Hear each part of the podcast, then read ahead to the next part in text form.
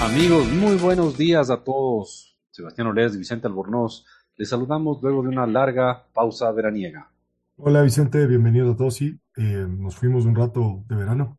Sí, y ya volvimos. Pero ya volvimos con, Pero ya volvimos. con los mismos temas apasionantes y los mismos Totalmente. Y, la, y las mismas ganas. O sea, no, más ganas porque nos fuimos de verano. Sí, sí, sí es bueno recuperarse. Eh, exacto. Deberíamos hacer un, un programa sobre el valor económico de las vacaciones y el descanso, Exacto.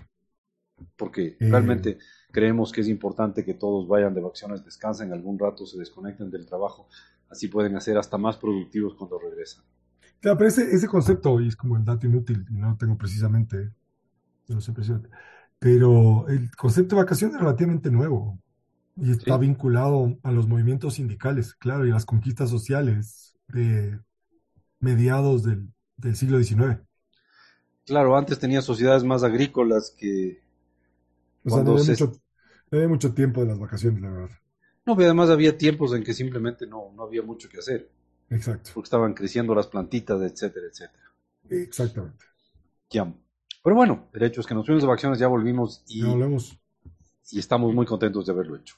totalmente. Estamos contentos de, estamos contentos de volver, aunque si nos escuchan un poco, o sea, con una calidad de audio No un poco, un poco menos buena de la que habíamos tenido últimamente o en los, o en los programas, en algunos programas anteriores, antes de irnos a la pausa, porque básicamente no estamos grabando eh, con calidad de estudio, lo estamos, volvimos al Zoom, pero eso es hasta que se restituya, digamos. hasta que todo vuelva, todo termine, Exacto. salga de las vacaciones de verano. Exactamente. Y Sebastián, para no, para no, no, para no sorprender mucho a nuestros, a nuestros queridos oyentes, tengo yo que darte el dato de la semana. Dale, Vicente. El dato de la semana es 10.600 millones de dólares en seis meses. Ya. Es todo un, todo un elaborado dato, ¿no? ¿Cuánto? ¿Puedes repetir, por favor? 10.600 millones de dólares en seis meses. Eso es mucha plata. Es muchísima plata, es correcto. Oye, Sebastián, ese dato es un récord. Ya. 10.600 millones de dólares es lo que, se, lo, que, lo que fueron las exportaciones no petroleras del Ecuador en la primera mitad del año 2020. Perdón, eh, 2022. 2022. Sí, exacto. En la primera mitad del 2022, Ujú. las exportaciones no petroleras del Ecuador fueron 10.600 millones de dólares. Récord, Ah. récord absoluto. Récord de lo elevadas que son, relativas a qué.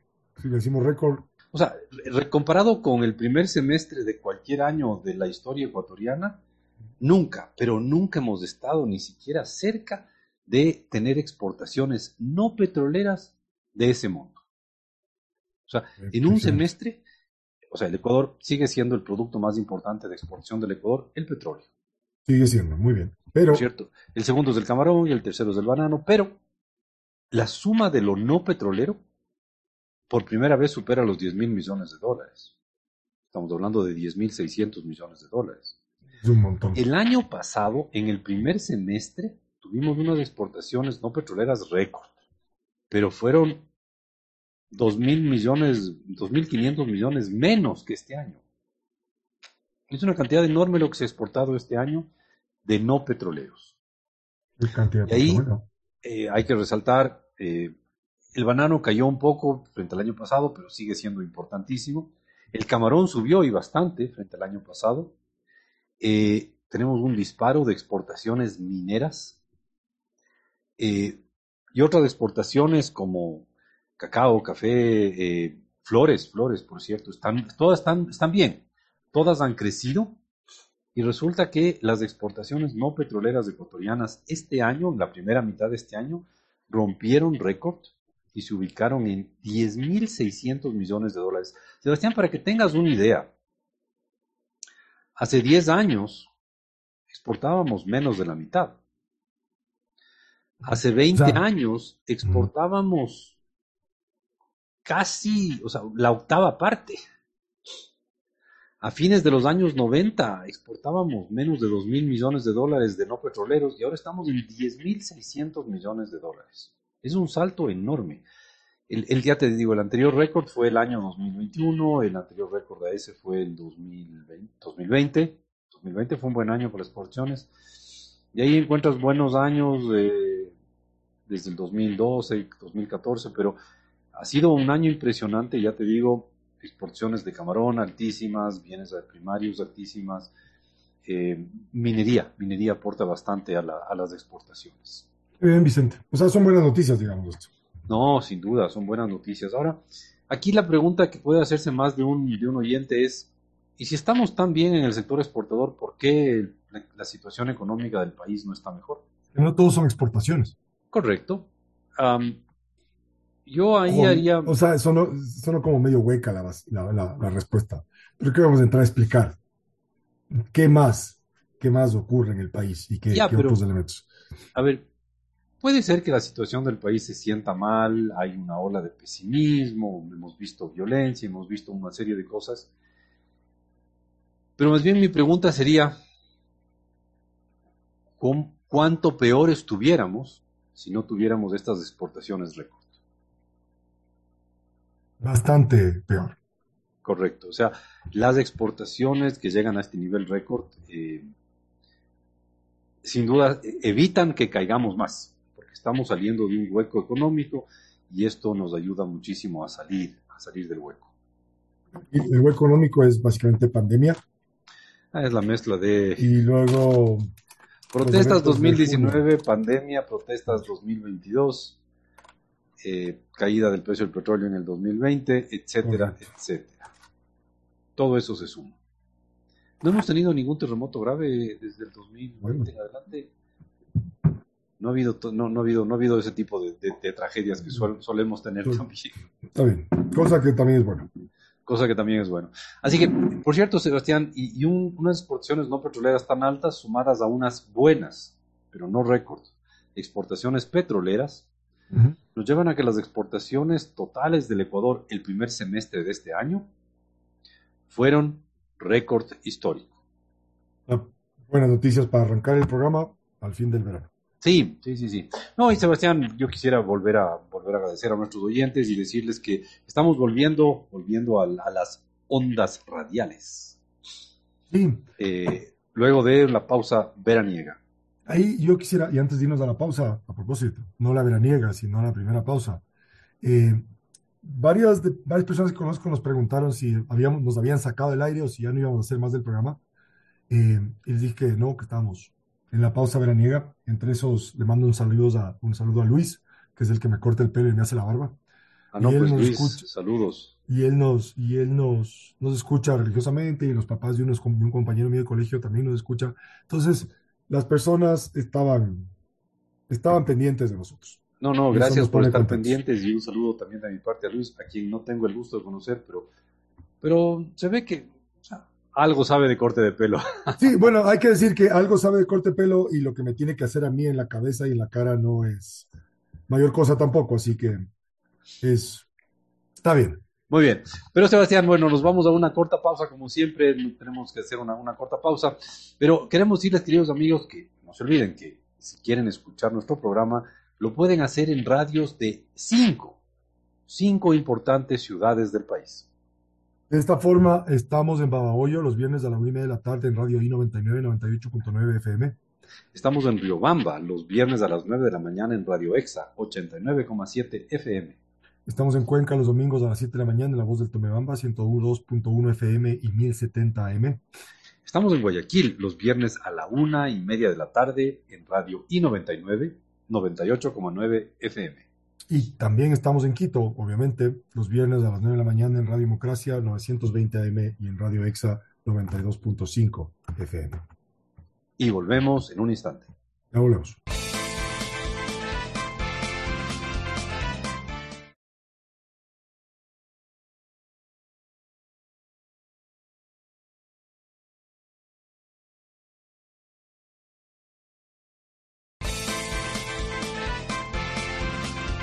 Y volvemos, queridos amigos, aquí en su programa Clarito está. Sí, Clarito, clarito está, está. el programa eh, que les dimos una pausa a ustedes para que no nos oigan. Durante un par de semanas tuvieron un descanso veraniego y no tuvieron a este par de explicadores hablando de apasionantes temas de economía. pero ya estamos de vuelta, así que ya se fregaron. Se acabó el descanso. para todos, para ustedes también, porque ya tienen nuevamente estos explicadores hablando de los temas que nos apasionan. Exactamente. Así que, buen fin, buen fin de verano. Clarito está. Sebastián, y hoy día queremos hablar de un tema que nos apasiona a los ecuatorianos. Pero yo creo que a los economistas no nos apasiona tanto. No es un tema que lo veamos tan importante como, por ejemplo, los medios de comunicación. Mm. Eh, y el tema es el riesgo país. Ya. Yo no sé si es Pero ahí, perdón, perdón que te pregunte, ¿por qué crees que a los economistas no les apasiona tanto? Creo que los economistas ven que el riesgo país es un dato interesante, útil, pero no es, no es el resumen de un mundo en un número. Es un dato útil, importante, pero no es tan importante como a veces se lo puede ver en, el, en, en, los medios de comunicación en general. Esa es mi sensación. pero en todo caso, Puede ser, pero quizás, quizás, digamos, en términos académicos o digamos en el ámbito académico no se discute mucho el tema del riesgo país, pero creo que sí a los inversionistas o a aquellos que quieren una, un proxy de la realidad económica ecuatoriana puede mirar esta cifra en particular, que como cualquier cifra o cualquier índice resulta complicado que resuma algo complejo, pero al final del día es una cifra, es como el PIB, ¿no es cierto? Sí, sí, sí, quizás es verdad. Ahora, el, tema es que el riesgo país en el Ecuador ha subido últimamente. Y em, dado que no tenemos otras, dado que no tenemos otros indicadores de problemas en la economía, en el Ecuador tendemos a darle gran importancia a la subida del índice de riesgo país porque, porque es de los pocos indicadores que hay que algo te dicen de cómo está la economía. a eso me refería, ¿no es cierto? Entonces, a ver, ¿cómo está la economía? Bueno, hay una contracción del PIB, o el PIB está creciendo menos de lo que esperábamos, tenemos inflación, la tasa de desempleo, el subempleo, o sea, es como... Puedes darles varias dimensiones. Correcto. Pero puedes recorrer el riesgo país. ¿Y qué es el riesgo país? A ver, el riesgo país en el fondo es un reflejo de cuán cuán probable ven fuera del Ecuador que el gobierno ecuatoriano no pueda hacer los pagos a los que ha comprometido en las fechas en las que estaba previsto hacerse. O sea, de partida es, es, una de partida es una percepción desde fuera, digamos. Sí. Al final resume la percepción que hay fuera del país de cuán riesgoso es el Ecuador como, como deudor. El, no el Ecuador, el gobierno ecuatoriano, cuán riesgoso es como deudor. Eso, eso es en el fondo, ¿no es cierto? Ok. Ok, o sea, el riesgo país mide o informa, informa eventualmente a acreedores actuales y potenciales acreedores. Sí, sí, sobre la la probabilidad de no pago, digamos, de la deuda soberana. Un poco así podría ser. Sí, de la, de la deuda externa del Ecuador. Soberana. Eso es lo que básicamente mide. no mide la probabilidad, mm, porque eso es algo imposible de medirse, pero mide la percepción que hay afuera de los expertos, de los mercados, de la gente que tiene plata, de la probabilidad de que el Ecuador entre en moratoria. Eso mide el riesgo, pues. Ya. Eh, y obviamente, pues es obvio, si, es que las finanzas del gobierno están bien, el riesgo país va a ser más bajo. Si las finanzas del gobierno están mal, el riesgo país va a ser más alto. Así de sencillo. Ya podríamos entrar en los detalles de cómo se calcula, etcétera, etcétera. Pero en el fondo, lo importante es, esto refleja la imagen que tenemos afuera de ser buenos o malos pagadores. Eso es el, el concepto que está afuera, ¿no? O sea, es un tema de reputación, digamos. Sí, totalmente, totalmente. O sea, no solo de reputación, sino de la imagen que estamos dando hoy, que, es, la suma de muchas cosas. Ahora, si es que uno se pone a analizar qué componentes, qué, qué cosas componen, o qué, qué cosas explican por qué afuera mejora o empeora la, la opinión que tienen del, del Ecuador como pagador. Eh, ahí, claro, uno debería dividir esto en, en dos grandes grupos de, de, temas.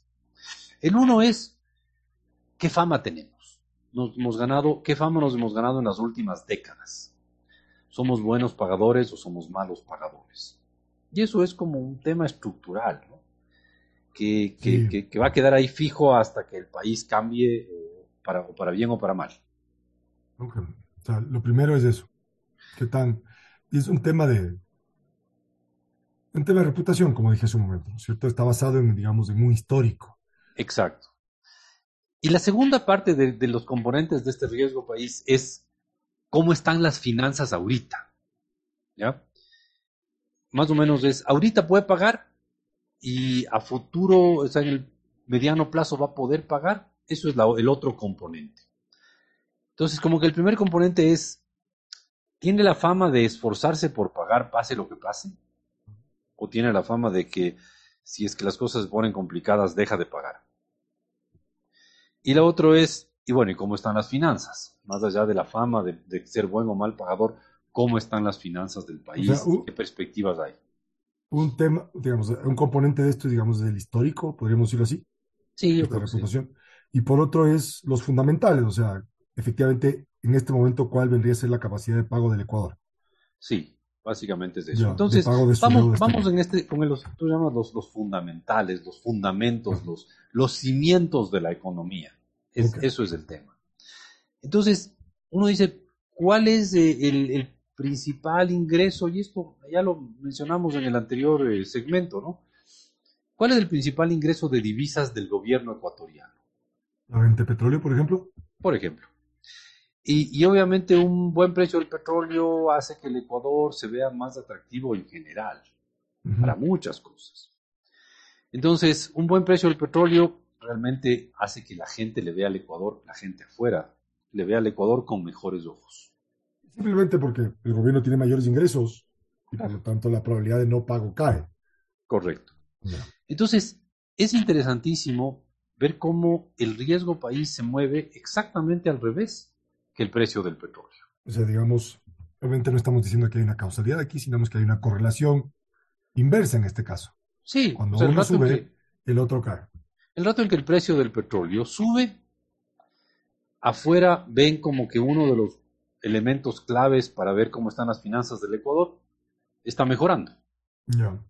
Y por lo tanto, el rato que ven que las finanzas del Ecuador mejoran, dicen, ok, a este país se le puede prestar, es menos riesgoso prestarle a este uh -huh. país. Mejora el precio del petróleo, baja el riesgo país. Y justo lo inverso también ocurre. Cuando el precio del petróleo cae, dicen, uy, este país va a tener menos ingresos y el riesgo país sube.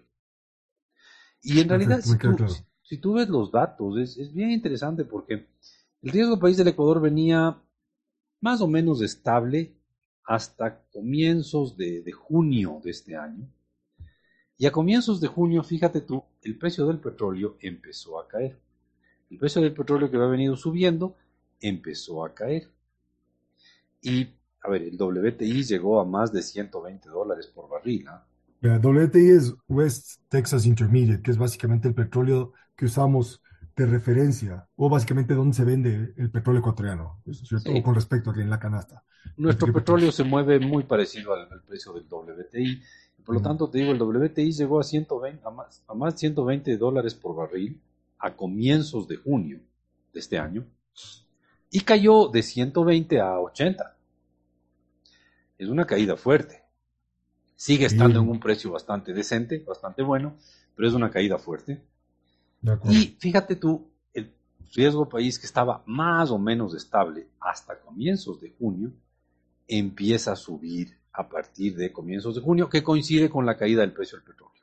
Y sí, durante las protestas y las huelgas de, fines de junio, sube un poco más, pero se mueve más en función del precio del petróleo que en función de las huelgas. Sí, sí, sí, las huelgas también afectan, pero el precio del petróleo afecta más.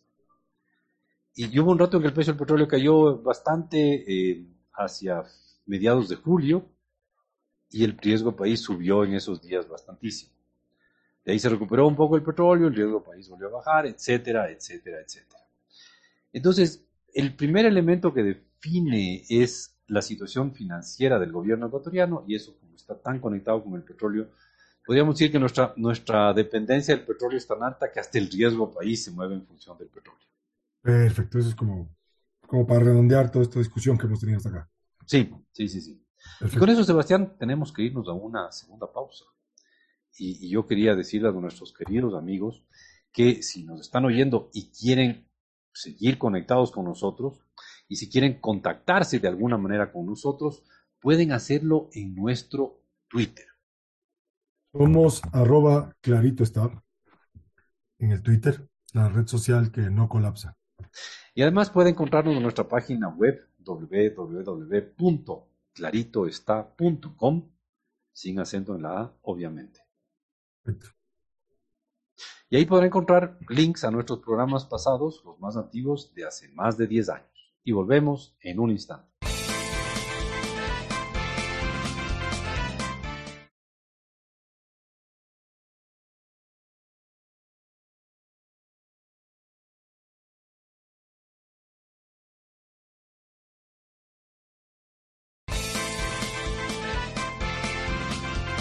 Y volvemos, queridos amigos, al tercer segmento del programa de hoy, primer programa después del verano.